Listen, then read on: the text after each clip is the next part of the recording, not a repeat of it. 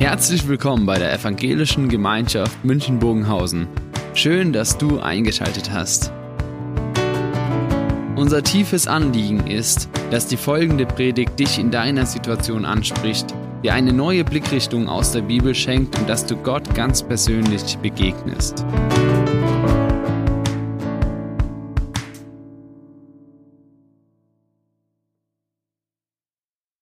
Ewigkeit ist das Thema heute. Wie ist das Ende? Wie sieht am Schluss der Himmel aus? Das, was am, am Ende kommt. Und ich habe mal ein Bild mitgebracht, was diesen Ausblick auch mal beschreiben kann. Ich denke ich denk nämlich darüber, ähm, habe so drüber nachgedacht und gemerkt, wenn wir wissen, was am Ende kommt, dann geht man schon anders los oder man ist anders auf dem Weg. Beispiel bei einer Wanderung, wenn man dieses Ausblick hat, dass man weiß, wenn ich oben ankomme, dann ist Nebel wenn ich oben ankomme, dann ist vielleicht nicht nur Nebel, sondern es ist auch noch nass, kalt und es gibt keine Hütte, kein Kaiserschmarrn und keinen warmen ähm, Glühwein oder was man an Weihnachten oder kurz vor Weihnachten dann so trinkt. Da geht man anders hoch. Wenn eine schwierige Stelle kommt, wenn es herausfordernd wird, wenn man lange laufen muss, dann sagt man, ah, lohnt sich das Ganze? Ihr kennt das andere natürlich auch. Wenn man weiß, oben leuchtet alles, Panorama pur, vielleicht sogar Schnee, das Bild ist von gestern. Die, der Uli mit seiner Familie, die waren unterwegs am Tegernsee. Kurzer Nebeneffekt. Und er hat mir dieses Bild geschickt. Ich dachte, ja, wenn ich wüsste, wenn ich oben ankomme und so ein Panorama vor mir habe, dann gehe ich motiviert los und ich bleibe auch motiviert auf dem Weg, auch wenn es mal anstrengend wird, wenn der Weg länger dauert. Ich glaube, es ist uns klar und äh, je nachdem, was wir an Ausblick haben, ist es unterschiedlich, wie wir rangehen. Wenn wir einen negativen Ausblick haben, sagen wir, ah, man kann pessimistisch werden. Man wird, äh, man, man lässt sich vielleicht, man bleibt stehen. Oder eben man geht richtig los und sagt, komm, es lohnt sich, lass hochgehen. Da oben äh, kann man einfach das richtig genießen. Der Text von uns heute, der ist genauso ein Motivationstext. Der ist eigentlich wie dieses Bild, wo man merkt, ja, wenn ich da ankomme, das ist richtig gut. Und das ist dieser Text, den wir heute lesen aus der Offenbarung 21, ganz am Ende in der Bibel, ein Ausblick für uns. Und ich sah einen neuen Himmel und eine neue Erde. Denn der erste Himmel und die erste Erde sind vergangen und das Meer ist nicht mehr. Und ich sah die heilige Stadt, das neue Jerusalem, von Gott aus dem Himmel herabkommen, bereitet wie eine geschmückte Braut für ihren Mann. Und ich hörte eine große Stimme von dem Thron her, die sprach, siehe da, die Hütte Gottes bei den Menschen. Und der wird bei ihnen wohnen und sie werden sein Volk sein und er selbst, Gott mit ihnen, wird ihr Gott sein. Und Gott wird abwischen alle Tränen von ihren Augen. Und der Tod wird nicht mehr sein. Noch Leid, noch Geschrei, noch Schmerz mehr wird sein. Denn das Erste ist vergangen. Und der auf dem Thron saß, sprach, siehe, ich mache alles neu. Und er spricht, schreibe, denn diese Worte sind wahrhaftig und gewiss. Und er sprach zu mir, es ist geschehen. Ich bin das A und das O, der Anfang und das Ende. Ich will dem Durstigen geben von der Quelle des lebendigen Wassers umsonst. Wer überwindet, der wird dies ererben. Und ich werde sein Gott sein und er wird mein Sohn sein. Das ist unser Ausblick, den wir haben. Ein Ausblick, der ja, motivieren soll. Ein Ausblick, der uns nach vorne bringt. Und ich habe uns nochmal diesen einen Vers hier rausgepickt. Am Anfang heißt, und ich sah einen neuen Himmel und eine neue Erde. Das ist ein, eine neue Welt, die wir dann erleben werden, wenn wir am Ende ankommen. Es ist nicht einfach nur das Alte mal wieder refreshed, neu gemacht, ein bisschen wieder aufgehübscht, sondern hier spricht man davon, dass es wie eine Neuschöpfung ist. Da wird etwas ganz Neues geschaffen für uns, damit wir eben das Neue erleben können und das was ganz anderes vorfinden können. Ich mache alles neu. Und da ähm, ist auch noch dieses Bild von diesem Meer drin. Das Meer ist für uns vielleicht was Schönes. Wir denken an Urlaub, an die schönen Strände, aber damals war das Bild von dem Meer eben das Drohende, das Vernichtende, das, wo man nicht kontrollieren kann. Und das wird auch nicht mehr sein. Also diese ganze Leitthematik ist dann weg. Also hier schon mal am Anfang eben, ich mache so neu, damit eben alles anders ist. Und es ist so neu, dass wir gar nicht mehr mit dem Alten rechnen dürfen. Und es gibt eben ein Meer. Ein Meer von dem, was wir jetzt gar nicht sehen. Also wir halten fest, das Finale ist, ja, motivierend. Es soll motivierend sein. Ich weiß nicht, wie es euch geht, wenn man in der letzten Zeit und immer wieder neu auf unsere Zukunft schauen. Wenn wir reinschauen und sagen, okay, wie sieht's bei uns eigentlich aus? Wie, wie sind die nächsten Wochen? Meistens kann man jetzt ja nur äh, die nächsten Wochen und vielleicht sogar Monate planen, weil irgendwie alles, man weiß ja nie, was kommt. Welche Regeln sind geltend und man ist relativ ja, vielleicht auch angespannt. Wie wird sich alles entwickeln? Wie wird sich die Situation jetzt in den nächsten Wochen auswirken? Wird es einfacher, wird es schwerer? Werden die Bedingungen leichter zu leben? Familien haben den Riesenstress, dass sie irgendwie mit Quarantäne umgehen müssen und da steigt dann der Stresspegel. Andere denken an Kurzarbeit, an, an ihre Arbeitsstellen, wo sie vielleicht irgendwie auch Probleme haben könnten oder auch einen Job sogar verlieren. Es gibt viele Ängste, die einfach gerade da sind. Ne? Jetzt letzte Woche, da gab es einige Ängste zu dem Thema die Grundrechte oder die digitale Überwachung. Das sind lauter solche Themen, wo man sagt, irgendwie da rennen wir auf etwas zu, was wir noch nicht so richtig fassen können. Und wir merken, uns, die Zukunft vor uns ist bei manchen Punkten und manchmal in unserem Leben denken wir, ah, wo geht's hin? Geht nicht alles, wird nicht alles schlimmer? Wird nicht alles irgendwie, ja, wenigstens nicht besser? Ich habe uns mal ein Bild mitgebracht, ein Stab, ein kleines Rohr. Und ich habe uns eine Markierung hier ähm, rangemacht. Und dieser kleine Teil von diesem Rohr soll unser Leben darstellen. Das andere soll das darstellen, was danach kommt. Die, die Ewigkeit, der Himmel, das ist, dürft ihr jetzt unendlich weiterdenken. Und ich glaube, die Gefahr ist bei uns, dass wir sagen, wir wir bleiben hier stehen. Und das ist diese, was uns dieser Text auch sagen möchte. Ja? Wenn wir die ganzen, wenn wir in der Offenbarung, wenn wir die Offenbarung durchlesen, dann sehen wir in den Kapiteln davor, da wird ganz viel beschrieben, was alles düster wird, ja, was alles schlimmer wird und, und wie, wie, wie die Welt sich ins Negative entwickeln wird. Und wenn man da stehen bleibt und sagt, okay, jetzt hören wir mal auf bei Kapitel 20 und 21 lesen wir nicht, dann wird man wirklich traurig. Und dann denkt man, ah, da geht nichts mehr. Aber Kapitel 21 gibt's ja auch noch. Und so ist es ein bisschen, dass wir sagen, wenn wir in unserem Leben, ähm, könnten wir sagen, okay, wir gucken auf unser Leben, auf das, was vor uns liegt. Und da kann man bei all den Dingen, die, die im Leben da sind, sagen, ah, es wird schwerer, es wird nicht besser. Und die Gefahr ist dabei zu sagen, das, was danach kommt, im Himmel, in der Ewigkeit, das, was uns Gott verspricht, dass wir das abschneiden. Dass wir sagen,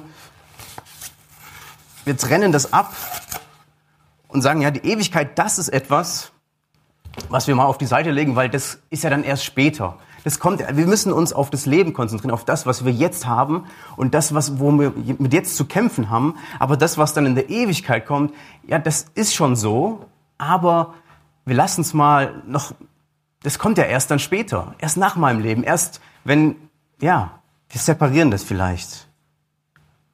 Und ich glaube, da ist eine Gefahr, dass wir sagen, ja, wir, wir legen das weg und beachten es nicht mehr.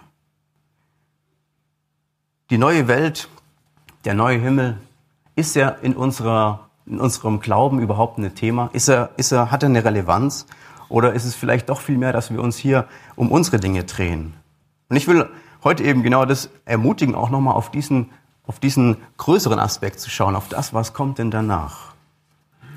Selbst als Christen können wir ja diese Perspektive entwickeln und sagen, danach kommt was Gutes. Am Ende wird es gut. Und das macht ja was mit uns. Außer wir sagen am Ende, naja, lassen Sie es mal vergessen. Wir gucken auf jetzt. Und dann, ja, ihr wisst, was passiert. Ich habe ein zweites Bild mitgebracht, weil nämlich unser Text äh, einen Ausblick gibt. Ich habe vorhin die, das Beispiel genommen von den, dem Gipfel. Ein schönes Bild. Und der Text von heute, der ist wie eine Webcam. Ich habe eine mitgebracht. Es gibt ja, wenn man, in die Wand, wenn man wandern gehen möchte, gibt es manchmal Webcams, die man anschauen kann von dem Gipfel aus oder von einer Hütte, die ganz oben am Berge ist. Und da können wir dann schauen und sagen, okay, ich schaue mal, wenn ich im Tal bin, schaue ich mal nach oben und guck mal, wie sieht's denn oben aus? Was wird mich oben erwarten, wenn ich da ankomme? Und das sind ja super Installationen, dass man sagen kann, selbst wenn im Tal alles düster ist und es regnet und es nass ist, kann man mal reinschauen und merken, ah, da oben, da scheint vielleicht die Sonne. Und wenn ich hochkomme, habe ich einen richtig guten Ausblick. Das ist immer der Vorteil, wenn man Skifahren ist und es genauso ist. Alle Leute bleiben unten, weil sie denken, das Wetter ist schlecht. Und dann kommt man oben an und die Pisten sind frei und äh, das Wetter ist herrlich. Wenn man über den Wolken dann ist, wenn es so ist. Und da kann natürlich so eine Webcam helfen. Keine Angst, die ist nicht angeschlossen.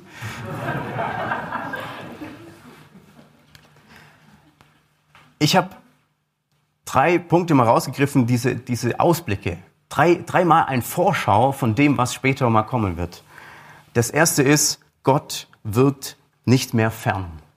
Das ist der erste Punkt. Und da heißt es eben in dem Vers, ich hörte eine große Stimme von dem Thron her und die sprach, siehe da, die Hütte Gottes bei den Menschen. Und er wird bei ihnen wohnen und sie werden seine Völker sein und er selbst, Gott mit ihnen, wird ihr Gott sein. Das ist der Punkt, Gott wird bei ihnen wohnen. Hier das Bild eben, Gott ist nicht mehr der Ferne. Gott ist der ganz, ganz nahe, der, der Erreichbare, derjenige, der, der wirklich nebenan wohnt oder sogar im Haus selber mit drin. Man, man ist wirklich ganz, ganz, ganz eng mit Gott verbunden. Nahbar, erreichbar. Er wirkt nicht mehr fern. Und ich habe ein Bild mitgebracht, was ich finde, das spiegelt ein bisschen unsere Zeit gut wider. Ihr, kennt, viele kennen das, dass man viel in Konferenzen ist, in solche Videokonferenzen. Und stellt euch mal vor, es gab zu Jesu Zeiten eine Videokonferenz und Jesus hätte müssen das letzte Abendmahl mit einer Videokonferenz abhalten. Man durfte sie nicht treffen, man hätte sie nicht treffen dürfen und jetzt muss er eine Videokonferenz machen. Dann könnte es zu dieser Situation kommen, dass Jesus dann in seiner Videokonferenz der klassische, den klassischen Satz sagt, Könnt ihr mich hören, sehen? Ist noch irgendjemand, kriegt ihr mich äh, auf Empfang oder ist, weil vielleicht reagiert keiner, ja. Ich dachte genau, das ist manchmal das, wo, wie wir Jesus manchmal auch wahrnehmen können. Ne? Da haben wir einen Jesus vor Augen, wir wissen, wir leben mit ihm und trotzdem haben wir manchmal das Gefühl, er hat, er hat sich stumm geschaltet und vielleicht sogar noch das Videobild ausgemacht. Also wir kriegen von ihm nichts mit, er ist da, das Bild ist schwarz, aber irgendwie hören wir ihn nicht. Wir würden ihn gern hören, wir würden gern ihm helfen, sagen, mach dich mal laut, sei doch nicht so stumm, zeig dich mir. Und ich glaube, das ist genau, das sind diese, diese Tage, diese, diese Situation, wo wir ja, uns nach Gott sehnen, wo wir nach Antworten suchen, wo wir sagen, Jesus, wo bist du? Kannst du mir nicht nahe kommen? Kannst du nicht bei mir sein? Und man hat das Gefühl, Gott ist weit weg. Er ist fern, er ist abgeschaltet, stumm. Aber so soll es ja nicht sein. In der, in der Offenbarung, da heißt es eben an diesem, in diesem Punkt, Gott, der wirkt nicht mehr fern. Später wird Gott ganz nah wirken. Er wird eine Wohnung haben, eine, eine Wohnung bei uns haben. Er wird bei uns wohnen, bei uns ganz nah sein. Ist das nicht motivierend zu sagen, ja, später mal, da werde ich direkt neben Jesus sein und ich habe immer Zugang zu ihm, immer erreichbar. Stellt euch das vor. Gott ist immer da bei euch. Er wirkt nie wieder fern. Das Zweite ist, Gott wirkt nicht mehr grausam. Ich muss es wahrscheinlich gleich erklären. Gott wird abwischen alle Tränen von ihren Augen und der Tod wird nicht mehr sein. So heißt es in der Offenbarung, in dem Offenbarungstext. Klar, Gott ist für uns theologisch gesagt nicht, nicht grausam, das kann er ja gar nicht sein, aber er kann doch manchmal so wirken. Wenn wir an die Dinge äh, denken, wo, wo er in unserem Leben Leid zulässt, wo er Schmerzen in unserem Leben zulässt, wo er Herausforderungen schickt, die wir fast nicht schaffen und wo wir dann denken, wie kann Gott das nur zulassen? Wo wir merken, dass Gott uns etwas zumutet und wir merken, das ist wirklich zu hart. Und ich frage mich dann, warum ist Gott so grausam zu mir? Warum ist Gott so, ja, dass er mir das zumutet? Da können wir damit einschließen, ne? die ganzen Verluste, die Verletzungen, die wir haben. Wir haben heute den Ewigkeitssonntag, wo Leute, wo Leute gestorben sind in der Vergangenheit, vielleicht auch zu jung. Und man denkt, warum Gott? Warum bist du so grausam und lässt die guten Menschen zu früh sterben? So hat man manchmal ja den, den Gedanken. Die Rückschläge, die Wünsche, die gehen alle nicht in Erfüllung, die man hatte. Und warum, warum lässt du es nicht zu, Gott? Aber hier in dem Text heißt, er wird alle Tränen abwischen. Er wird alle Tränen abwischen und er, er wird, er wird zu einem Vater werden, zu einem Gott, einem Gegenüber, der das, was passiert ist in unserem Leben, wirklich zum Guten wendet. Der das, was in unserem Leben jetzt vielleicht noch schwierig ist, wo wir Gott als grausam wahrnehmen, wird er nicht mehr der grausame Gott sein, sondern eben der Gott, der tröstend ist. Der Gott, der, der nur noch tröstend ist, der die Dinge auch ausräumt. Und hier eine kleine Nebentatsache. Ich glaube, ich bin überzeugt davon, dass wenn wir hier ähm, das wahrnehmen, Gott ist derjenige, der am Schluss alles zum Guten bringt, dann meint er auch damit, dass die Dinge, die in meinem Leben, wo, die Dinge, wo ich in meinem Leben Verletzungen habe und wo ich nicht drüber wegkomme, dass er die Dinge auch aus meinem Leben herausnimmt. Da gibt's ja die Situation, dass man verletzt wurde, dass Brüche da sind, dass Beziehungen gescheitert sind, dass, dass, in, äh, dass, dass Eltern einem was Ungutes angetan haben und man merkt jetzt, ich werde die Dinge nicht los. Ich kriege die Dinge nicht aus meinem Leben raus und irgendwie werde ich nicht Herr darüber. Manchmal bleiben die Dinge. Und genau das ist, was hier auch Gott meint oder was wir in diesem Text sehen, dass Gott eben sagt, ich werde die Dinge klären, abwischen. Nicht, dass irgendwie alles dann nur weggewischt ist, aber er wird mir den Frieden darüber schenken. Er wird mir die Möglichkeit geben, damit zu leben zu können, in Frieden damit leben zu können. Gott wird nicht mehr für mich grausam wirken, sondern er wird der Vater sein, derjenige, der die Tränen abwischt, der Tröster. Und mein dritter Punkt, den ich da rausgreifen möchte als Vorschau für das, was wir am Ende haben können, ist, Gott wirkt nicht mehr rätselhaft. Der Vers geht dann so weiter. Noch Leid, noch Geschrei, noch Schmerz wird mehr sein, denn das Erste ist vergangen. Also das, was mal war, wird nicht mehr sein. Das, was wir jetzt erleben, das wird anders sein. Und das ganze Leid, das Geschrei, die Schmerzen, die werden weg sein. Ich glaube, das ist eine der größten Fragen, die wir ja nie gänzlich beantworten können bis zum Ende. Die Leidfrage. Ich hatte ja erst jetzt vor kurzem ein Gespräch wieder mit der Frage, warum ist es so? Warum lässt Gott äh, dieses Leid immer zu? Warum, warum? Und das sind ja die Fragen, wo wir sagen, Gott ist für mich manchmal rätselhaft. Dass wir genau diese Fragen aufwerfen. Warum lässt Gott eine Pandemie zu? Dass Menschen sterben, dass wir hier ja, riesen Einschränkungen haben. Warum? Und man kann an diese Frage natürlich zerbrechen. Und kann natürlich äh, sich elendlang suchen nach Antworten und merken, aber irgendwie komme ich da auch nicht auf den grünen Zweig. Und man merkt eben, die Herausforderung ist, dass, dass man mit dieser Frage ganz anders umgehen muss und dass man umgehen muss mit der Frage und Gott uns doch immer wieder auch neu rätselhaft bleibt. Ich denke immer, äh, wenn wir Hauskreis haben, haben wir so oft die Frage, ja, warum macht es Gott eigentlich jetzt so? Dann liest man einen Bibeltext und dann sagt man, ja, Gott macht das und das und das so und, und jedes Mal, dann, ja, warum macht er das jetzt so? Kann, kann man sich das, äh, hätte er das nicht anders machen können? Wir hatten jetzt erst die Sinnflut besprochen und dann so, ja, warum musste er denn eine Sinnflut schicken? hätte das nicht Anfang, von Anfang an anders klären können, dass die Menschen nicht grausam werden oder böse zueinander und dann muss er eine Sinnflut schicken. Und das sind die, die vielen Fragen da, wo man merkt, ja, warum? Und da wirkt Gott doch rätselhaft. Da wirkt Gott doch, ja, man versteht es nicht im Letzten. Und auch hier, aber dieser Vers eben, dieses Leid, das Geschrei, das wird nicht mehr sein. Das, was was, was mal war, wo wir auch viele Fragen haben, das wird auch nicht mehr sein. Wo Gott auf einmal nicht mehr derjenige ist, der die Dinge zulässt und wo wir nicht mehr fragen müssen, warum, sondern wo die Dinge geklärt sind. Wo für uns Gott nicht mehr so ein Rätselbuch ist, sondern viel, viel mehr eben ein offenes Buch, wo wir merken, ja, jetzt, ich verstehe auf einmal Gott. Ich weiß nicht, ob wir alles verstehen werden am Ende, warum etwas zugelassen wurde oder nicht. Aber wir werden in der, bei ihm selber eben nicht mehr diese Fragen haben, nicht mehr ihm gegenüber. Warum ist Gott so, wie er ist? diese drei Ausblicke, die wir haben können, mit, wenn wir sagen, wir gucken mal rein, wir gucken mal in die Bibel rein und sagen, da gibt's drei Ausblicke, drei, dreimal Vorschau. Und das ist für uns, glaube ich, genau die Motivation, die ich schon genannt hatte. Unten im Tal ist der Nebel. Vielleicht ist in unserem Leben auch manchmal gerade jetzt der Nebel da. Ja, die, die Dunkelheit, die Schwere des Anstiegs, irgendwie kommt man nicht so richtig durch. Es ist schwer gerade. Und man merkt, es ist gerade herausfordernd. Und man ist vielleicht noch unten in den Wolken, man steckt noch mittendrin in, in dem Dunklen, aber oben haben wir die Vorschau. Und diese Vorschau, die ist, am Ende wird's gut. Am Ende wird soll's gut werden.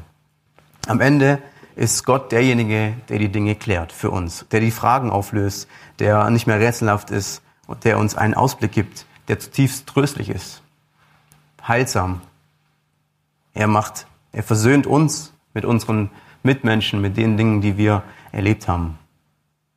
Und dann gibt es noch einen weiteren Vers, der sehr spannend ist, weil da geht es darum, wie halten wir denn noch durch? Jetzt haben wir gerade darüber gesprochen, über die, die Frage, was kommt am Ende, was ist der Ausblick?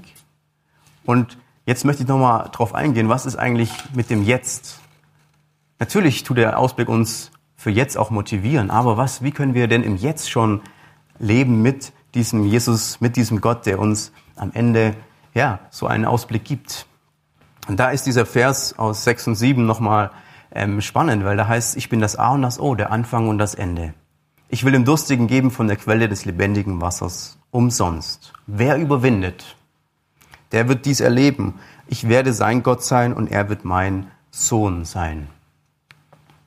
Wer überwindet, der wird das bekommen, was versprochen ist. Der wird das bekommen, was wir jetzt schon in der Vorschau gesehen haben. Ja, und in diesem Überwinden, das kann man anders übersetzen mit Durchglauben.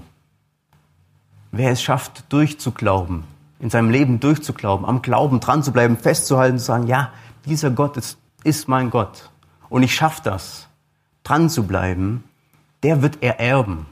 Der wird genau das sehen, der wird genau das bekommen, was man in der Vorschau schon sehen konnte.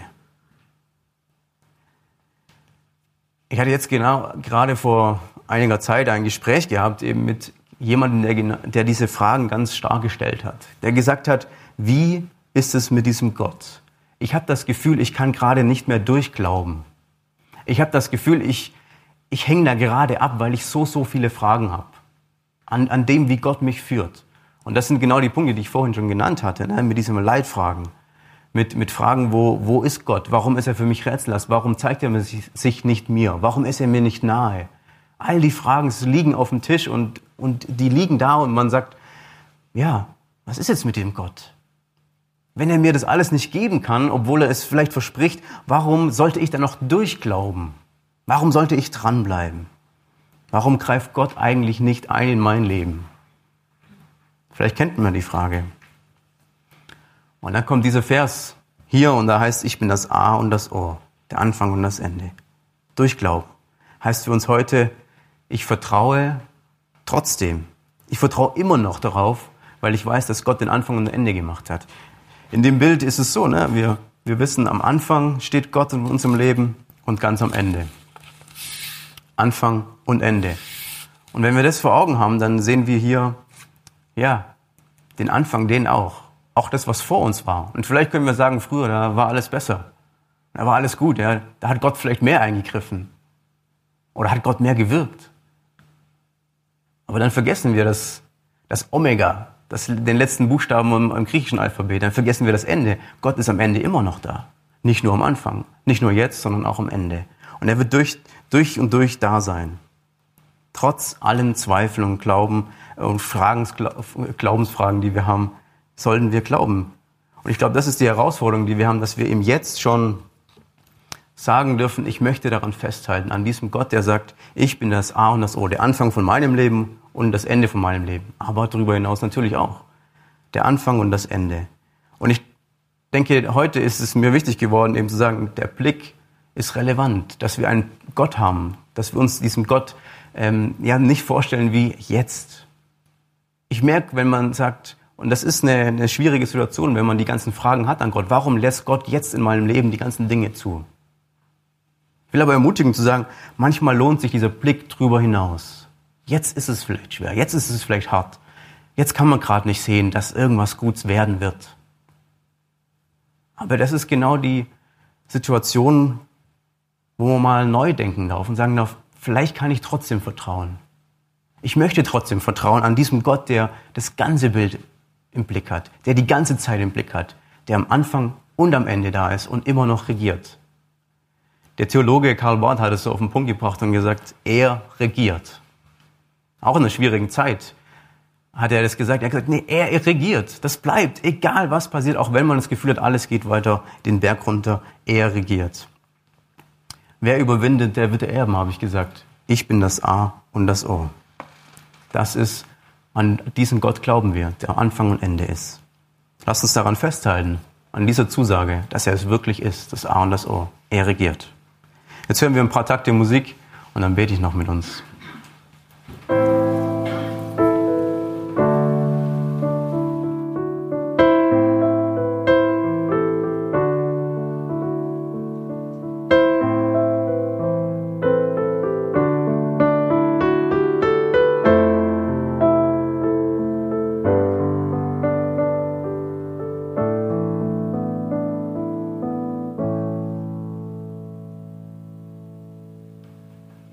Jesus, ich danke dir, dass du uns so einen, eine Vorschau gibst, eine Motivation weiterzumachen, dran zu bleiben, durchzuglauben, weiterzugehen.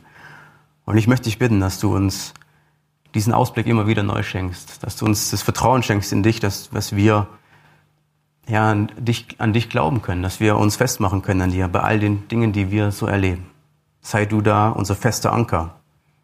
Amen.